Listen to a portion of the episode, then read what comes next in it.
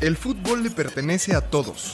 Lo hicimos desde pequeños y lo hacemos todos los días. Lo hicimos nuestro. Más allá de los meses y los cristianos, Las historias que nos marcan suceden aquí.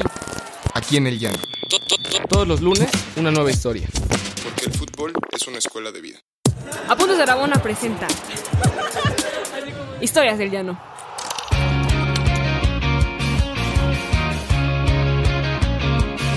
¿Qué tal amigas, amigos? Buen lunes, eh, un lunes más de Historias del Llano. Estamos tomando las medidas pertinentes por el, por el coronavirus y espero que ustedes también lo estén haciendo quedándose en su casa, pero eh, estamos a distancia y estoy con Pau. ¿Cómo estás, Pau? Buen lunes. Hola, hola.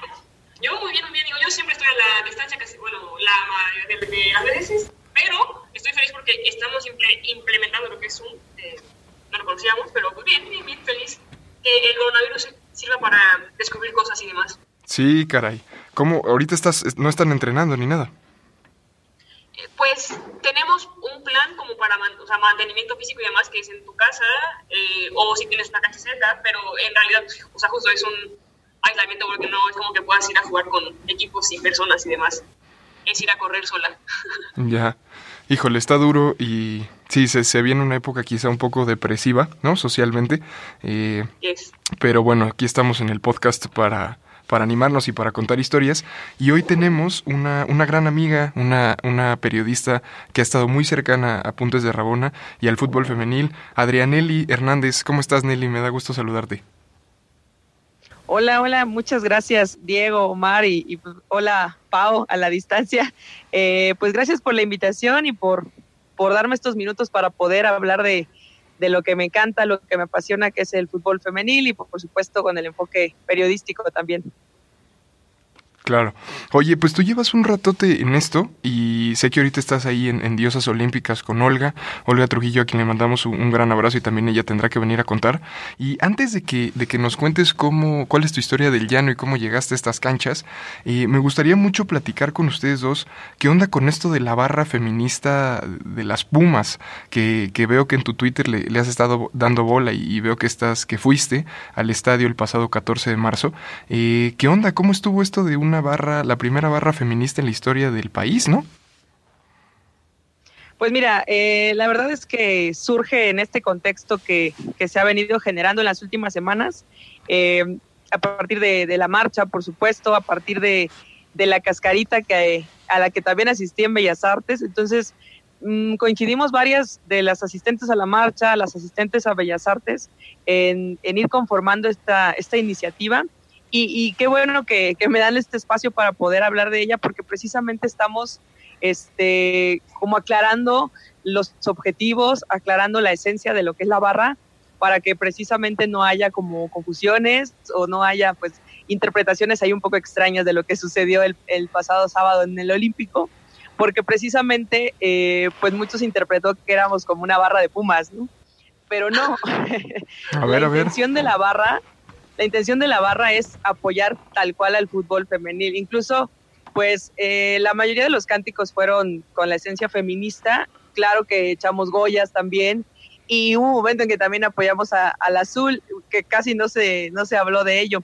Pero la intención de este grupo de, de mujeres, ahorita somos oficialmente como 30 personas, 30 mujeres las que estamos allí, pero ya se han, eh, nos han mandado mensajes de todas las las chicas y todas las niñas incluso que quieren unirse, pero lo que queremos aclarar es eso, ¿no? que la idea es ir a todos los estadios que podamos para alentar a, a, la liga en general y a las jugadoras en general en esta pues también visibilidad de que queremos que se, que se siga hablando de, de lo que hace falta, ¿no? Que Pumas sí juegue en su estadio, que haya mejores eh, eh, mejor infraestructura, mejores oportunidades en cuanto a equidad salarial, qué sé yo, ¿no? Visibilizar ese tipo de cosas a través de, de, una barra feminista que también ha caído un poco en el debate sobre por qué llamarnos barra o no llamarnos barra. ¿no? Exacto, Ahorita exacto. igual ustedes, ustedes me dirán al respecto. Pero primero eso, ¿no? Aclarar que no es una barra de Pumas, sino en apoyo a toda la liga y a todas las jugadoras. Qué bueno que lo aclaras porque justo me dio un buen de risa porque en Twitter vi que me eh, etiquetaron en la foto y un buen de gente me dijo así como de, pero ya no juegas en Pumas, y es como de, ok, bueno, escuchen, la verdad no, no es de Pumas, que bueno, porque yo me dije, ay, y no sé si, si, si decir, ay, qué padre, porque igual, o sea, o sea, justo no, a decir, y pues, y esta que, o sea, como porque está, este, jalando con la barra de Pumas, ¿no? Justo. Claro. Pero, no manches, qué padre, o sea, y digo, es interesante porque justo creo, o sea, si bien creo que no es de Pumas, sí creo que nace en un contexto muy específico, ¿no? Que fue justo la primera vez que las dejaron entrar a. Seúl. Pero yo supongo que aún así, supongo que va- vaya gente de la barra, pues era Puma de corazón, al menos en la varonil, o no. Sí, sí, por supuesto. O sea, había, la verdad es que como también somos, éramos bastantes eh, egresadas de la UNAM y demás, entonces por eso, por ejemplo, gritábamos el, el Goya, eh, más por la universidad y lo, lo, lo cerrábamos añadiéndole el feminista para, para tratar de cambiar un poco el, discurso. Entonces sí, por supuesto que eh, muchas de las, de las que acudieron eran, eran hinchas de Pumas, pero la idea es que allí, siendo de la barra, dejemos un poquito al lado nuestros nuestros colores y nos volquemos hacia, hacia la, la inserción del feminismo también en, en, el deporte, en este caso en el fútbol en específico. Ok.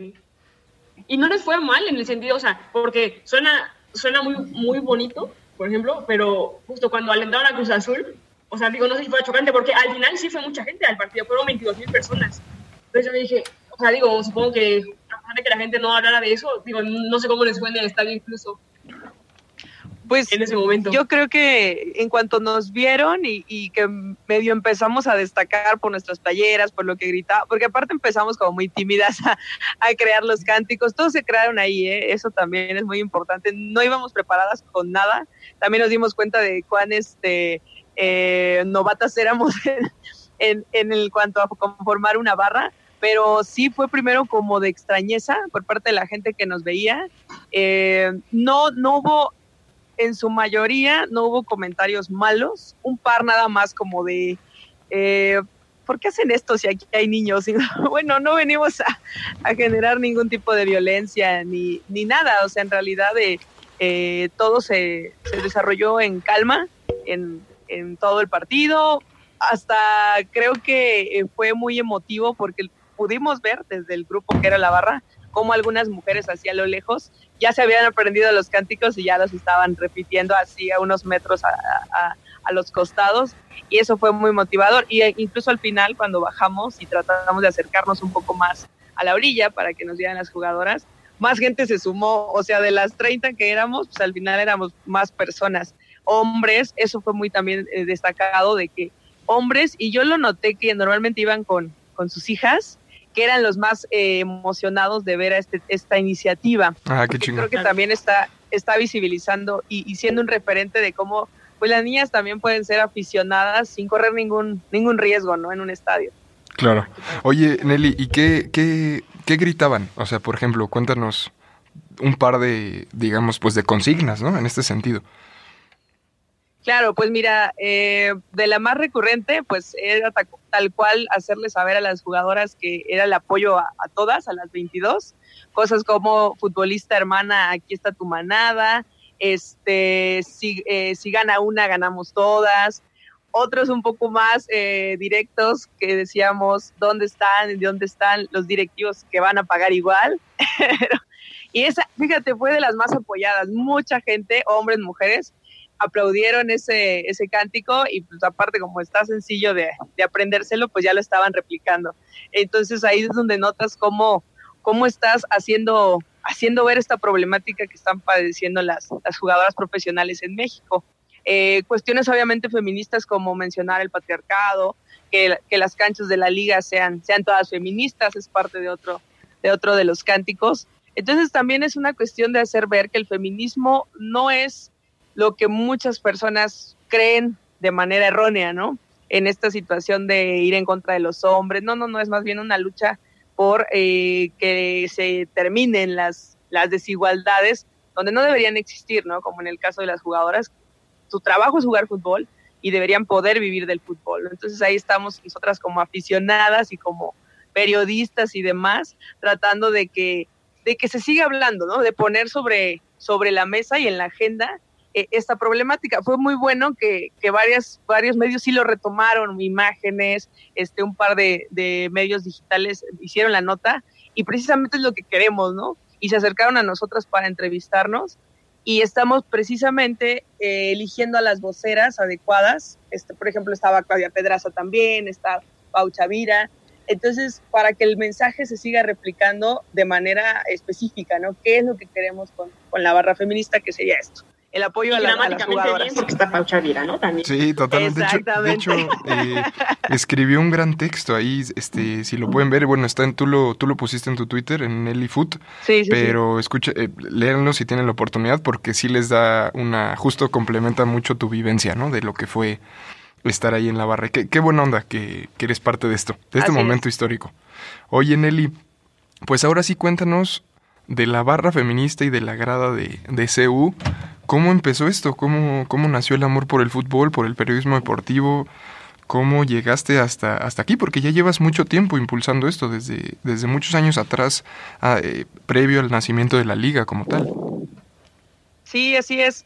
Pues eh, la verdad es que ahora que ya reflexiono sobre cómo surgió esto, me doy cuenta de todas las cosas que me hicieron falta en su momento, ¿no? A, a la niña que quería jugar fútbol, a la adolescente y luego al estudiante y veo cómo ahorita ya empiezan a cambiar un poco las cosas gracias precisamente a la labor que, que muchas estamos haciendo.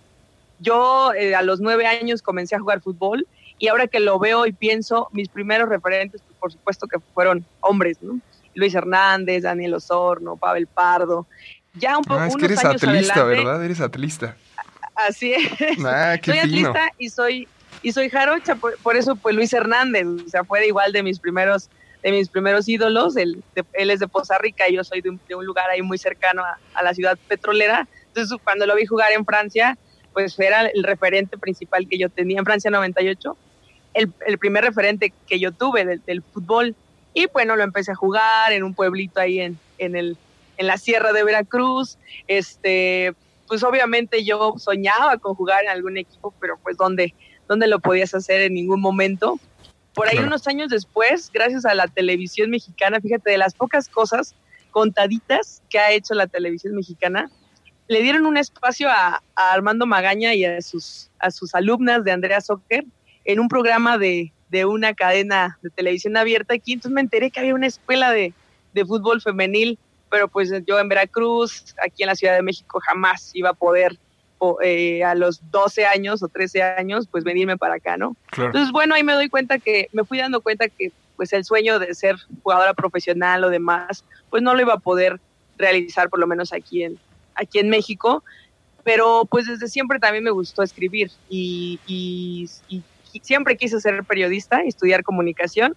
Entonces me, me enfoqué en ello, en, en mi carrera, eh, estudié comunicación, me especialicé en periodismo y eh, mi reportaje de titulación fue de fútbol femenil. Ahí es donde empiezo a investigar fútbol femenil, por ahí del 2012, 2011, 2012. Y fíjate que después de mis primeros referentes que fueron nombres, también gracias a la televisión mexicana en una de esas excepciones, que, que sí pasaron un par de partidos de la selección femenil, pues conocí a Fátima Leiva, a Iris Mora, y es, ellas eran mis dos grandes ídolas.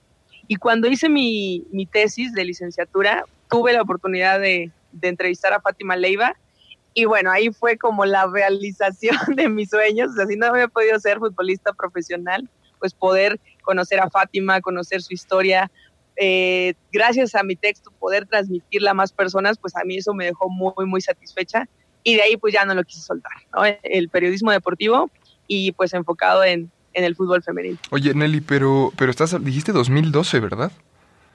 Sí, sí, o sí, sea, sí. O sea, no manches. Es bastante así. reciente. Bueno, pero lo que voy Ajá. es, supongo que no había, si ahorita los medios eh, tenemos un problema a veces de recopilación de información sobre el fútbol femenil, ¿cómo fue ese proceso hace ocho años? Debe haber sido muy caótico. Pues corrí con mucha suerte, debo aceptarlo. Eh, eh, entre mis compañeros había un amigo mío obviamente sabían todos, yo jugaba en, la, mi facultad, me encantaba el fútbol, si nos dejaban alguna cuestión libre, yo elegía deporte, fútbol. Entonces me hizo el comentario de, oye, pues en mi colonia creo que vive una, de, una jugadora de la selección, déjame averiguar quién. Ya eh, indagó y demás, ah, pues sí, es Fátima Leiva, la recibieron cuando fueron a los Olímpicos, y yo así de, no, pues claro, o sea, ahí empiezo a investigar y él me ayudó a, ir a su casa, como era parte de la colonia, conocí a su familia, conocí sus. Conocí primero a sus papás y luego la conocí a ella, ella estaba en Rusia en ese momento. Entonces, la verdad es que fue una cuestión de mucha suerte y lo agradezco muchísimo. Creo que sí es cierto esto de que las cosas se van acomodando en, el destino y se te van eh, poniendo las personas que deben estar en, tu camino. Y, y, así fue, compañero este, Juan Salazar, que hoy también es un periodista cultural, me ayudó a poder hacer el primer contacto. Y como sabemos en el fútbol femenil también un contacto te lleva a otro y a otro, pues ya con Fátima pude llegar a, a otras jugadoras, en ese momento en el, en el CAR y en la federación, como que no había tanto interés por la selección mexicana de, muchos medios, por lo tanto no era tan difícil entrevistarlas. Entonces eh, eh, pude, gracias a Fabiola Vargas, eh, que me ayudó a contactar a la gente de prensa, yo pedí un permiso de ir a un partido, era un partido de entre las 20 y la mayor. Sí, claro, me abrieron las puertas, entrevisté a Leonardo Cuellar, pude entrevistar a Nayeli Rangel, o sea, en un día de entrenamiento en el que pues nadie estaba allí, ¿no? Y así fue como, como empecé a, abrirme camino y a, conocer a más gente que afortunadamente hasta hoy mantengo el contacto y, nos mantenemos en esta labor de, tratar de poner al fútbol femenil en, la agenda del, periodismo. No, y que aparte que eso, ¿no? O sea, como bien dices, ¿no? El fútbol, o sea, quizás se dio por una casualidad, digamos, pero es importante en el sentido de, o sea, igual tu contacto con Fabi Vargas eh, sigue siendo pues una persona o sea, que está totalmente presente en el fútbol femenino. Digo, para la gente que no sabe, es ahorita la actual DT del Necaxa. Y justo, de hecho, ahora que fue lo del manifiesto, fue de las DTs que también nos subieron. Este, y, o sea, al final ves que pues, es una lucha de mucho tiempo, ¿no? O sea, yo, o sea, yo, y, bueno, yo como no, como no conozco y no son contemporáneos míos, por ejemplo, este, yo no tenía idea de la historia de Fabi, por ejemplo, hasta que va haciendo más, o sea, y es una cosa que justo, que si bien empezó, bueno, para ti en el 2012, este, es algo que viene desde hace mucho y que es curioso como justo, ¿no? Tu primer contacto con Fátima Leiva, que fue una olímpica, fue de chiripa porque un amigo la conocía y era su vecina, ¿no? Que creo que ya eso, al menos a punto en el fútbol varonil ya no se da, o sea, y, que, y, y justo también el contacto con las jugadoras es mucho más directo, creo, por lo mismo, y que eso es algo que si bien podría cambiar, que quizá, bueno, a mí tampoco me gustaría que, cambiara, por ejemplo. Digo, no sé qué pienses, pero... Sí, yo creo que es algo que distingue mucho al, al fútbol femenil. O sea, ayer o no sé si fue antier, en esta cuarentena que Nayeli decía, estoy aburrida, mándenme preguntas, y tú la veías contestándole a todo mundo durante una hora, estuvo ahí respondiendo. O sea, esa cercanía creo que es lo que debería mantenerse y creo que es lo que va a demostrar que el deporte Sí queremos que sea un negocio para las mujeres en el sentido de que ellas puedan tener ingresos suficientes para, para que sea su trabajo, pero que no se transmitan o no se importen las, lo, malo, ¿no? De, que, ha ensuciado al, al, deporte varonil y eso sería esta, esta sinceridad, esta honestidad, esta, incluso pese a todo, esta libertad que pueden tener algunas jugadoras todavía de, de hablar de ciertos temas y, de poder eh, expresarse y sobre, sobre situaciones que en el fútbol varonil jamás imaginarías que dijeran algo, ¿no? Por todas estas presiones de marcas, de medios, de los mismos clubes en los que les piden, pues mejor no inmiscuirse, ¿no? Entonces creo que se debe mantener esa, esa esencia del fútbol de las mujeres. Oye, oye Nelly, y por ejemplo, retomando el inicio de la plática, el decir barra, ¿no? Que el decir barra, por ejemplo, hacer una barra feminista, no es decir, bueno, solo una barra sin el feminista, no es replicar un poco los modelos justo patriarcales, este, pues sí, machistas de una barra, por ejemplo, o sea, lo tienen muy, muy pensado ustedes que sí y que no, o sea, porque las barras han sido estos espacios de donde se han marginalizado las mujeres, eh, muchas veces los cantos son homofóbicos, misóginos y demás, ¿no? O sea, eh, qué difícil, ¿no? O sea, qué difícil entrar. Por un lado podrías decir, bueno, estoy entrando a renovar el concepto, estoy entrando a transformarlo, pero por el otro lado podrías decir qué prácticas puedo replicar incluso sin que me dé cuenta, ¿no? Exacto.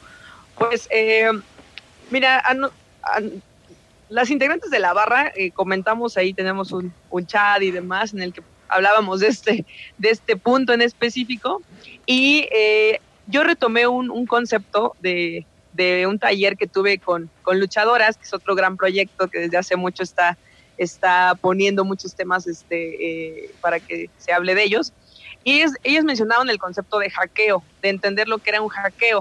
Y decían, toma, tómalo, no sé, el reggaetón, por ejemplo, que, que he visto normalmente como misógino, como machista y demás, y, y hackealo, o sea, transfórmalo eh, rompe con lo que significa y conviértelo en algo que de verdad eh, tenga que ver con nuestra lucha, que en este caso es el feminismo. Entonces, retomamos ese concepto en el chat, hacer un hackeo del, del concepto barra y precisamente eh, los textos que hemos estado ahorita compartiendo, hacemos énfasis en ello, en que queremos hackear los discursos que se han hecho presentes normalmente en las barras, que son estas cuestiones homofóbicas, machistas, misóginas, el hecho de feminizar a los jugadores para, para ridiculizarlos y demás, o sea, hackear esos conceptos y proponer otro tipo de mensajes, ¿no? En este caso, como mencioné al principio, hablando de temáticas como son este, mejores salarios, mejores espacios, apoyo entre mujeres y demás. O sea, nos quedamos con esa cuestión de, de hackeo y de replantear lo que debería ser una, una barra, en este caso la barra feminista,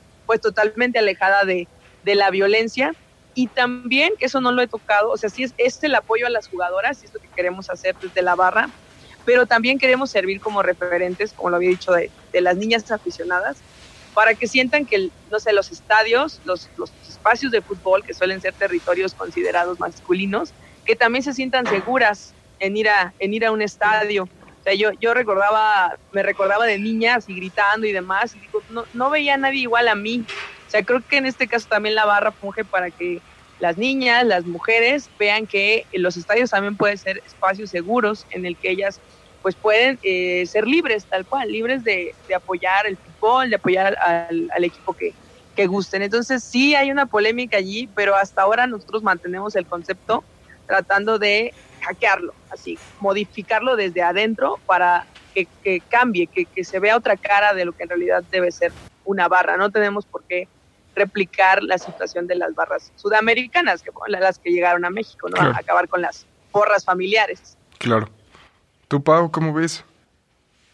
En ese sentido, mira, me, me da mucha curiosidad y ahorita, pues al final está en stand-by por el coronavirus, porque justo, o sea, yo como jugadora, y creo que varias en la liga, teníamos la pregunta de si justo el partido de Pumas, que fue en el estadio, si era una flor de un día o ya iba a ser algo que iba a pasar cada 15 días, porque como que eso no quedó muy claro. Y en ese sentido, o sea, en caso de que pues justo de que fuera flor de un día, ¿qué pasa con la barra? O sea, la barra llegaría con esa cantera, llegaría a la Azteca, ¿qué pasaría con ustedes? Pues mira, precisamente algunos comentarios que recibimos en redes fue, ¿por qué no van eh, a, a, todos los partidos? Digo, bueno, vamos empezando. Y dos, pensé, pues si lo hacen en Coapa a veces es muy difícil, si lo hacen en Cantera igual los boletos, pero por lo pronto en nuestras conversaciones que hemos tenido en estos días, ya nos estamos movilizando para ir a Puebla, que es cercano, ir a Pachuca, que ahí están los estadios, está el Hidalgo, está, está el Cuauhtémoc, entonces nos van a ver seguro pronto un lunes por allá, igual en Puebla, no sé, eh, Toluca, que también es cercana, o sea, ya, eh, ya, claro. ya nos estamos movilizando para hacernos presentes e incluso como se nos escribieron eh, aficionadas de otros lugares, pues tener tal cual como representaciones de la barra en las diferentes, este, en las diferentes ciudades donde está la Liga MX femenil. Oh, wow. Sí, tal vez estemos siendo testigos de el inicio de la historia y a veces creo que los medios no, no sabemos muy bien cómo acercarnos.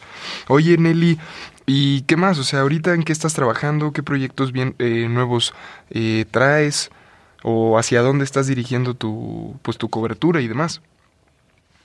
Sí, pues mira, incluso creo que nos nos integramos a la barra. Eh, aquellas mujeres que tenemos cierto interés en, en mostrar o, o, en trabajar por otros otros aspectos del fútbol del fútbol femenil, como reitero, pues Clau Pedraza, que es una enorme de, de la investigación periodística y demás.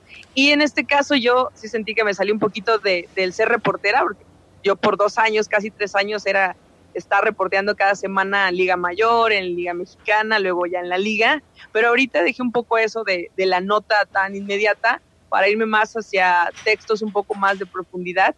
Y esto tiene que ver porque precisamente eh, pues fue mi tesis de licenciatura de reportaje y ahora estoy ya en la maestría y también estoy haciendo una investigación de, de fútbol femenil, en este caso ya de la liga y enfocada a cómo son representadas mediáticamente las jugadoras, o sea, las Uf, jugadoras de la liga. Exacto, cómo, cómo se habla de ellas, en, en, en especial en el, en el ciberperiodismo. Entonces estoy muy enfocada en ello, estoy escribiendo en Diosas, este, reitero, textos un poco más no tanto como la nota, la nota de los partidos, sino quizá eh, más de investigación, este, por ahí de entrevistas, entrevistas más de profundidad, entrevisté a, a, Lilian Hernández de, de, Monarcas, estamos buscando igual entrevistas internacionales, o sea, no quedarnos tanto como con, con la inmediatez y con la, la declaracionitis que a veces puede imperar en el, en el periodismo deportivo. Entonces, en eso ando. Escribo también para, para Reinas del Balón de España, que allí sí, ahí sí es eh, un resumen informativo totalmente de la liga, pero me pareció muy interesante porque precisamente pues tienen interés en el fútbol femenil mexicano. Es un portal que cubre España, obviamente, cubre Francia, cubre ahorita Brasil, Argentina. Entonces sabemos corresponsales. Hay otras compañeras aquí de, de México también. Entonces la idea es que quien busque información de las diferentes ligas de fútbol femenil tenga por lo menos esta página para enterarse. Cada semana se publica los resultados, ¿no? Las, las jugadoras de la semana, este, no sé, declaraciones o algo así. Entonces me parece también una labor bastante loable estar allí. Y bueno, con diosas y la maestría. O sea, pero todo enfocado al deporte y al fútbol femenil. Sí, qué cañón. Pues, a ver cuando te rolas el link, ese digo, para para pues uno como jugador también sabe, sabe porque luego nosotros, o sea, al no tener este, justo quizá como los medios grandes no, o la, o la cobertura es distinta, al final tampoco, y es incapaz, o sea, tú como jugador salir un poco de tu medio. Entonces digo, si lo puedes rolar por ahí. Sí, por supuesto. Feliz de la vida.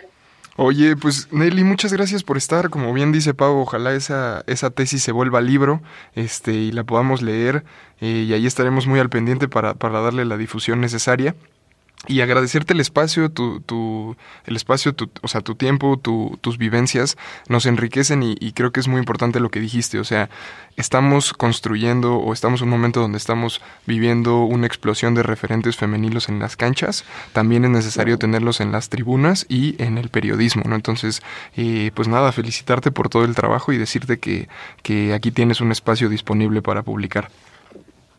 Pues muchas gracias, Diego. Voy a hacer válido ese espacio. ¿eh? pues ya está, nos vamos, queridas. Que la pasen muy bien, eh, cuídense y, nada, estamos en contacto. Saludos, saludos. Hasta luego. Y pues nada, podcast escuchas, raboneras, raboneros, este, cuídense, sigan las medidas pertinentes, este, y nos vemos, esperemos, el próximo lunes a la misma hora. Acuérdense que estamos en iTunes, en Spotify, en Podigy y que nos pueden donar en patreon.com y, eh, y, ahí andamos. Y también si nos quieren, quieren venir a contar sus historias por llamada, eh, échenos un mensaje ahí a las redes sociales. Un abrazo, gracias. ¿Quieres más historias? Síguenos en todas nuestras redes sociales como Apuntes de Rabona para ver el mundo desde el fútbol.